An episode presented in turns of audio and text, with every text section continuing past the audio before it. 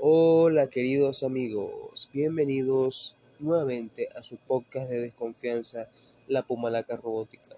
Hoy, para despedirnos del Halloween de 2022, voy a hacer una narración eh, de una historia eh, creada por mí, basada en parte en la canción Heirat Mich de la banda alemana Rammstein y también basada en la canción Poema Negro de el cantante de, metal venezolano Paul Gilman. Espero que les guste, disculpen nuevamente si, si tengo algún problema de dicción, disculpen también si mi voz eh, está un poco afónica, un poco rara, tengo gripe hace unos días, pero no quería perder la oportunidad de hacer una narración de una historia la cual hace, escribí hace unos cuantos años y que siempre me gustó mucho. Así que bueno, espero que la disfruten y les mando un saludo. Ha pasado un mes, un mes que se siente como un siglo, desde que ella se fue de mis brazos. Estoy sentado en la escalera de la iglesia, esa, la misma iglesia en la que la vería caminar hacia mí. Puedo imaginármela tan bella, tan feliz, tan mía. El párroco se acerca y me ve con cara de preocupación. En las noches pasadas me ha visto descender a los infiernos de la bebida, en las peores cantinas del pueblo.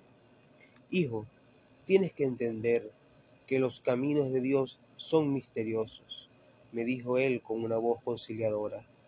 Yo al escucharlo Hago como si sus palabras no tienen peso en mí y me marcho del lugar. Con el pasar de las horas de ese día, mi mente se convierte en mi peor enemiga.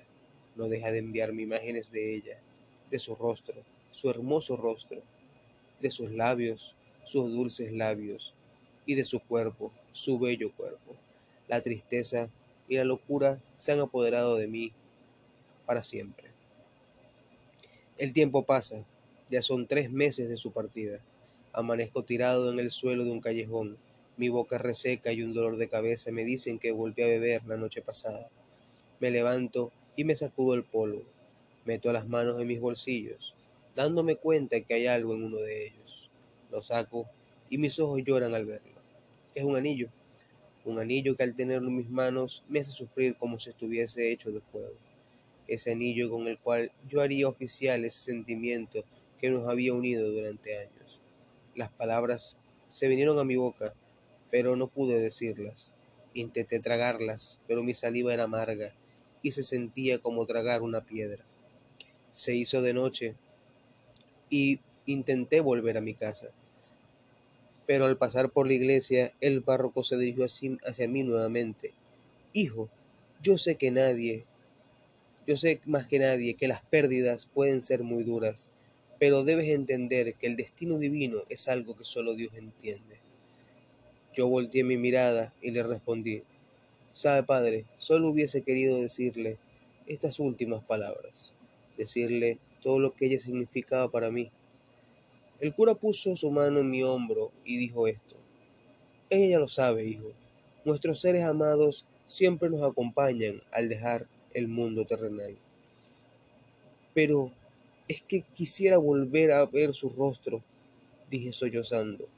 Tendrás que hacerlo solo en tus recuerdos, hijo mío, solo en tus más dulces recuerdos. Al decir esto, comencé a correr. Creo que fueron horas, porque cuando terminé ya eran las tres de la madrugada. Las palabras del cura retumbaban en mi cabeza, solo en tus recuerdos, solo en tus recuerdos solo en tu recuerdo. Eso era algo que yo no podía soportar.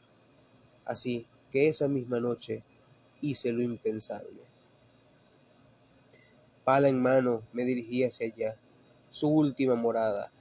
Al entrar al cementerio pude sentir una presión enorme, como si todas las almas ahí presentes me miraran juzgándome. Me fui adentrando en ese maldito lugar y al encontrar su tumba una estatua de la Virgen María me recibió. Yo mismo la había comprado para su sepulcro. La cara hermosa de la Virgen parecía decirme, no lo hagas, pero yo no era un ser razonable en ese momento. Tomé mi pala y comencé a cavar con mucha constancia, hasta que al pasar los minutos la pala dio con algo sólido. Ahí con mis manos seguí cavando para no hacerle daño al féretro de mi amada. Unos minutos más pasaron y por fin quité toda la arena que estaba sobre él. Me quedé observándolo, fuerte, de un hermoso roble, y resistente como había sido nuestro amor. Sé que solo fueron unos minutos, pero sentí que fueron horas el tiempo que lo observé, hasta que por fin decidí abrirlo. Y ahí, ahí estaba ella. De los labios que con tanta pasión me habían besado, solo dos trozos quedaban de esa piel hermosa como una seda, solo un fino papel quedaba, y de los hermosos ojos que con dulzura y amor me miraban, solo dos fosas aguzanadas se presentaban ante mí. Y saben qué, a pesar de todo ello, ella sigue siendo la mujer más hermosa que yo había visto en el mundo. Me quedé contemplando su figura un lapso indefinido de tiempo. Los gusanos habían hecho de ella una bolsa de jugos y huesos. A pesar de eso, no era asco lo que yo sentía, era la más grande de las tristezas por no haber podido consolidar nuestro amor. Comencé a sentir un dolor en el pecho a recordar nuestra primera cita, nuestro primer beso, el cómo recorría su cuerpo con mis labios al hacer el amor. Tomé su cuerpo, intenté elevarlo, pero su piel se rasgó ante mí dejando salir fluidos y criaturas rastreras. Pero eso no importó, lo abracé con mucha fuerza y ella implosionó dentro de sí misma, dejando un despojo de lo que fue. Rápidamente metí la mano en mi bolsillo y contemplé aquel anillo que había comprado antes de que ella muriese. Levanté su cabeza y dirigí mis labios hacia los suyos y empecé a besarla apasionadamente. Podía sentir como gusanos entraban en mi boca y el mismísimo sabor de la muerte. Pero eso ya no me importaba. Había vuelto a besar esos labios que me habían hecho tan feliz estando vivos, que no importaba tanto que ahora estuviesen muertos. Tomé el anillo y lentamente lo deslicé por su dedo anular, el cual casi se rompe por el, el movimiento de la pieza en la mano. Por fin pude decir esas palabras que siempre había querido decir, y que a pesar de que yo no había podido decírselas a ella en vida, ya se las había dicho luego de su muerte, y las estuve gritando hasta que el sol apareció ahí en el cielo. ¿Quieres tú casarte conmigo? ¿Quieres tú casarte conmigo? ¿Quieres tú casarte conmigo?